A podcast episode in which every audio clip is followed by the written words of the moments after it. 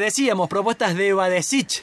El amor libre, separación de iglesia y del Estado, eliminar las esquinas. ¿Qué opina Eduardo González Solín, economista reconocido de la provincia de Córdoba, que actualmente milita en el Partido Humanista y es precandidato a senador por la lista del Partido Humanista? ¿Con qué propuestas del loco Badesich se queda González Olguín? Por supuesto que estamos con el amor libre, me parece que el amor no puede estar reglado la separación de la iglesia del Estado también.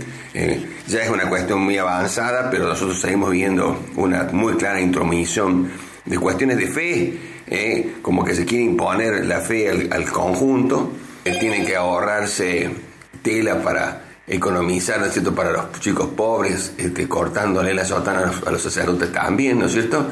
Y el tema de implantar la República de Córdoba, nos parece que va en consonancia de lograr, digamos, un mayor federalismo que está seriamente, digamos, cuestionado en este momento, o buenos hechos, no tiene una práctica muy concreta, ¿no es cierto? Y bueno, es muy visible eliminar las esquinas para que no haya choques.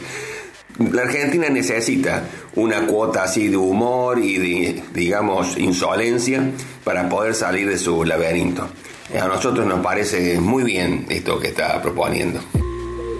Eduardo González Olguín, precandidato a senador del Partido Humanista, va con todas las propuestas del loco Badesich. ¿eh? Apoya todas las propuestas que posamos aquí en Tanta Trampa.